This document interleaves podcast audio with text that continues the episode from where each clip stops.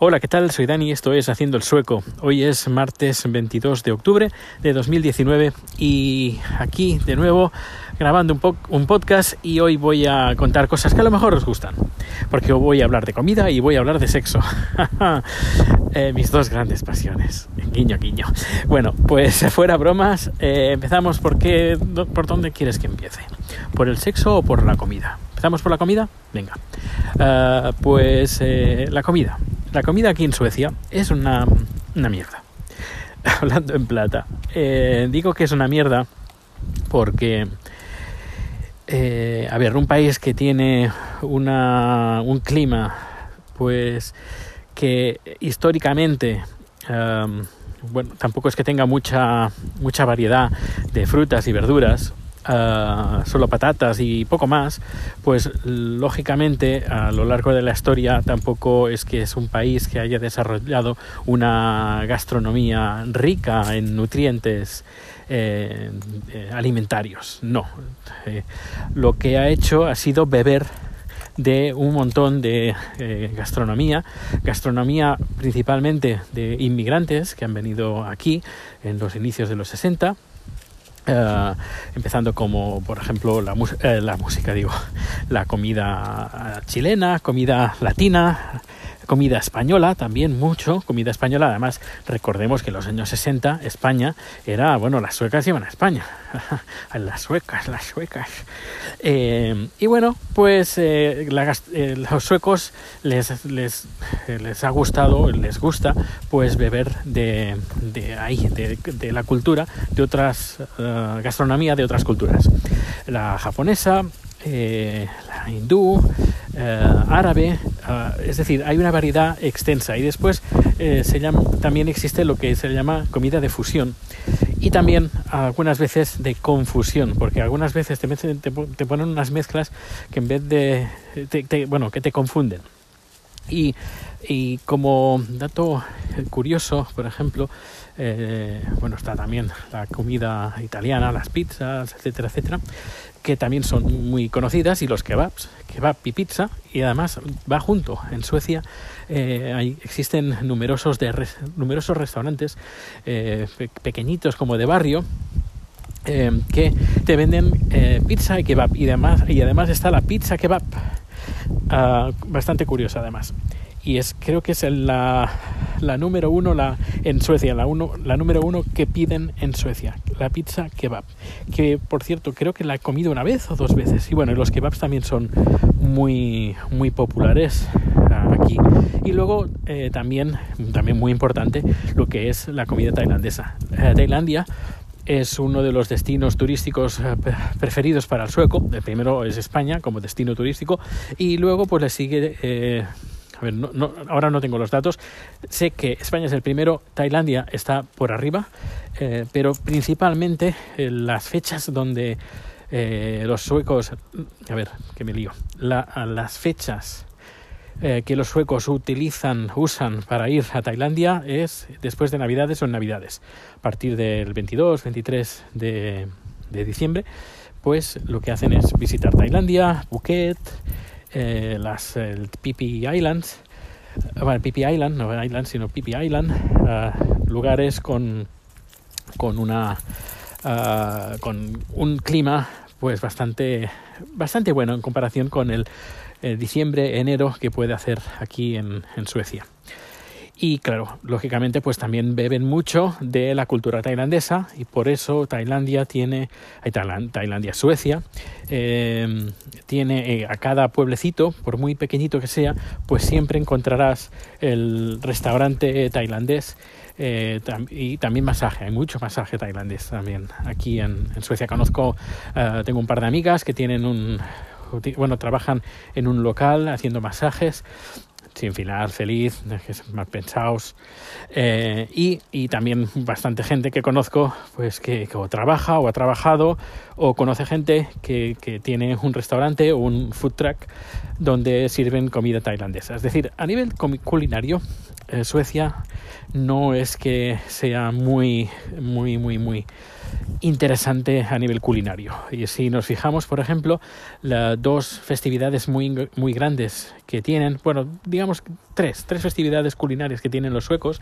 Una es la Julbord, que es la mesa de Navidad, luego está la de Midsummer, que, y también luego está el, el, día del cangrejo, los días del cangrejo, ahora no, Crafts uh, something, uh, Craft no sé qué, ahora no recuerdo el nombre, pero son las tres festividades donde podríamos decir que los suecos disfrutan de la comida sueca. Eh, yo cuando vine aquí eh, y, y, disfruté de estas celebraciones, yo pensaba que cada, claro, cada uno tiene su, fecha. El, en junio el Midsummer, en agosto el, la, la, del cangrejo y en diciembre el Julbord, la mesa de Navidad. Pero lo curioso es que el 99,9 de los platos son iguales en las tres festividades. Te encuentras lo mismo. Son las cuatro cosas básicas que, eh, que disfrutan los, los uh, suecos. Pues mira, adivina, albóndigas suecas, uh, embutidos suecos, panes suecos, eh, luego el salmón, el jamón al horno con, con, con, mostaza. Eso no, no, me salía. ¿Qué más, qué más tienen los suecos? Uh, patatas gratin, eso le encanta. Eh, también tienen bastante mezcla con la, la comida tradicional sueca. Eh, bebe también mucho de la comida francesa, porque eh, también hay que recordar que antiguamente los, todos, bueno, los reyes actuales vienen de una dinastía no de reyes, sino de, Jean-Baptiste Bernadotte, que no era rey, era militar, pero bueno, eran franceses. Y antes de que fuera Jean-Baptiste Bernadotte, el, rey francés, bueno, no el rey francés, el rey sueco que venía, era un militar de, Napoleón. Antes de eso, eh, la dinastía Basa también se inspiraba mucho en la corte real francesa. Y claro, era pues comer, comer como un francés era también era algo de prestigio por eso tradicionalmente la comida sueca algunos algunas recetas y, par, y palabras ¿eh? también por ejemplo parapluie eh, paraguas, que es francés, y, y, hay en el sueco también hay varias palabras. Pero a nivel culinario también eh, se han alimentado bastante de la cultura francesa. Y, claro, um, muchas veces, bueno, muchas veces, varias veces alguien me pregunta, eh, pero Dani, uh, pero tú, ¿tú dónde vives? ¿En Suecia o en Tailandia a nivel culinario? Pues a nivel culinario vivo en Tailandia, porque a nivel sueco tampoco es que, ya digo, que no hay, donde no hay no se puede rascar, o se rasca bien poco, y comer siempre los mismos platos, pues qué aburrimiento, ¿no? Uh, así que variamos un poco. ¿Comida española? Pues sí, de vez en cuando hago comida española, pero no, no mucha, porque, eh, bueno, uh, a veces sí, paellas, por ejemplo, tortilla de patatas y algún que otro. Hace poco hice eh, lentejas, um, pero bueno, que, que de vez en cuando voy alternando. Pero la comida tailandesa, pues bueno, pues es, podríamos decir que es la número uno y en, en casa. Y la comida sueca, pues este queda relegada en una posición bastante baja porque bueno no es que no es que sea muy muy variada. Bueno pues uh, ya he dicho hablado de comida porque hoy este número será un poquito más largo de lo normal pues vamos a pasar al sexo. Pues el, sexo aquí en Suecia no es un no es tabú no es no a ver no es que vayan uh, haciéndolo en medio de la calle pero el sexo o el cuerpo y el cuerpo desnudo tanto del hombre como de la mujer no son vistos como, como tabú al menos en comparación con la tradición que tenemos los españoles y sobre todo por la tradición católica. Son uh, luteranos y bueno podríamos decir, que eh, a diferencia de los católicos pues el tema del sexo no se ha visto tanto, tanto como tabú. Sí que, sí que ha habido tabú porque el cristianismo siempre lleva pues esta connotación un poquito uh, de, tabú, pero eh, los luteranos diría, al menos por la experiencia que tengo y por lo que me han contado, pues un poquito menos. Uh, luego, eh, cuando enlazando también un poco el tema anterior, cuando las suecas pues iban a España, eh, intentaban pues hacer topless y, y las, las, películas del, del destape, eh, también las, estas películas porno suecas que no eran, no eran películas porno, eran películas normales, pero no tenía ningún reparo en mostrar pues desnudos integrales o eh, relaciones de sexo explícitas eh, dentro de una historia, dentro de un drama. Esto yo lo, hablé en un podcast, un daily de estos, que hablé del, cine porno sueco.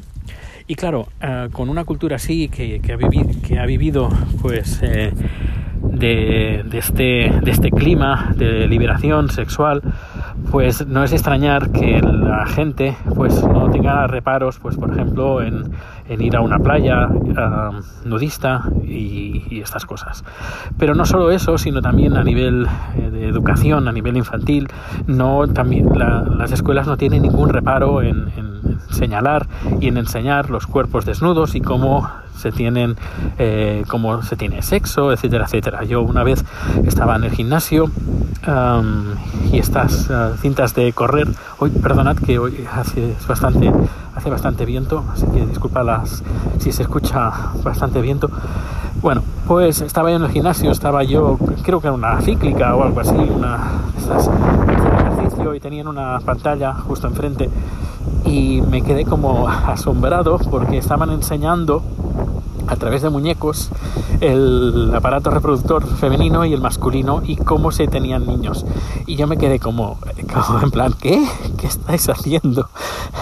Pero claro, ah, venimos de una tradición de que enseñarle a un niño, un, no adolescente, pero niño, eh, es bastante tabú está mal, mal visto porque nos pensamos que bueno les enseñamos y van a estar ahí jugando y haciendo y experimentando pero claro es que, es normal por mucho que les no les enseñemos los niños pues van a experimentar como nosotros hemos experimentado cuando éramos niños y privar el conocimiento pues es todo un error. Por eso eh, si hay que enseñar pues enseña y sin ningún reparo, no hay ningún problema.